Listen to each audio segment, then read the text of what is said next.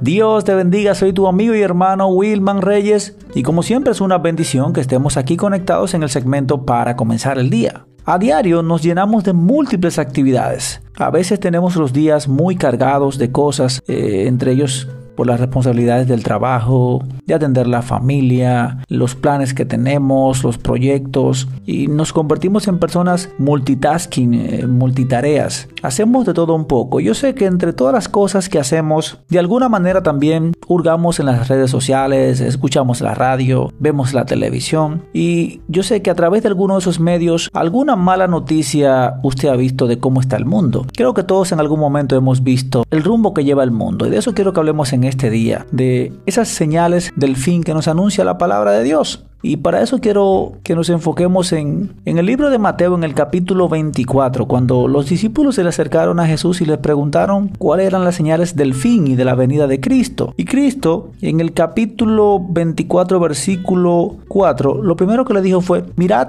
que nadie los engañe, porque vendrán muchos en mi nombre, diciendo yo soy el Cristo, y a muchos engañarán. Y oiréis de guerra y rumores de guerra. Mirad, no os turbéis, porque es necesario que todo esto acontezca, pero aún no es el fin. Y se levantará nación contra nación y reino contra reino. Y habrá pestes, hambres y terremotos en diferentes lugares. Fíjese cómo Jesús describe cuáles son las señales del fin. Yo pienso que de alguna manera nos hemos eh, topado en alguna red social, en la televisión, con alguna noticia que, que se iguala a esto que dice aquí. Rumores de guerra, pestes, acabamos de salir de una situación, o no salir, todavía estamos en medio de lo que llamamos una pandemia, pero no salimos bien de esa cuando ya estamos en otra, en otra situación de salud. El mundo vive crisis, vive hambre, el mundo está totalmente convulsionado, ya no hay estabilidad en ningún lugar y todo esto no es más que las señales del fin. Vemos también rumores de guerra, vemos guerra, vemos nación contra nación, desafíos de presidentes contra presidente. Entonces, cuando vemos todo esto, de alguna manera vemos cómo se está cumpliendo las señales del fin que Jesús anunció. Entonces la pregunta sería, ¿qué estamos haciendo nosotros ante esta realidad? Porque ciertamente la palabra dice que el cielo y la tierra pasarán, pero la palabra de Dios no pasará. Es decir, está escrito que todo esto ha de acontecer y se va a cumplir. Y tarde o temprano Cristo vuelve a la tierra. Entonces nosotros lo que tenemos es que prepararnos para ese día. Saber que el mundo no va a mejorar. El mundo va a continuar de mal en peor porque es el pecado que habita en el hombre el que tiene el mundo como está. Por ende, todo comienza por nosotros, por entender esa realidad que nos está rodeando, como son las señales del fin que Jesús anunció, y nosotros poder preparar nuestra vida delante de Dios. ¿Cómo? Bueno, el primer paso que debemos de dar siempre es aceptar a Jesús como nuestro Señor y Salvador, porque Él es quien perdona nuestros pecados y nos permite nuevamente acceso a la presencia de Dios. Automáticamente su nombre es escrito en el libro de la vida y usted tiene la promesa de la vida eterna, porque esta tierra va a pasar, esta tierra tarde o temprano va a desaparecer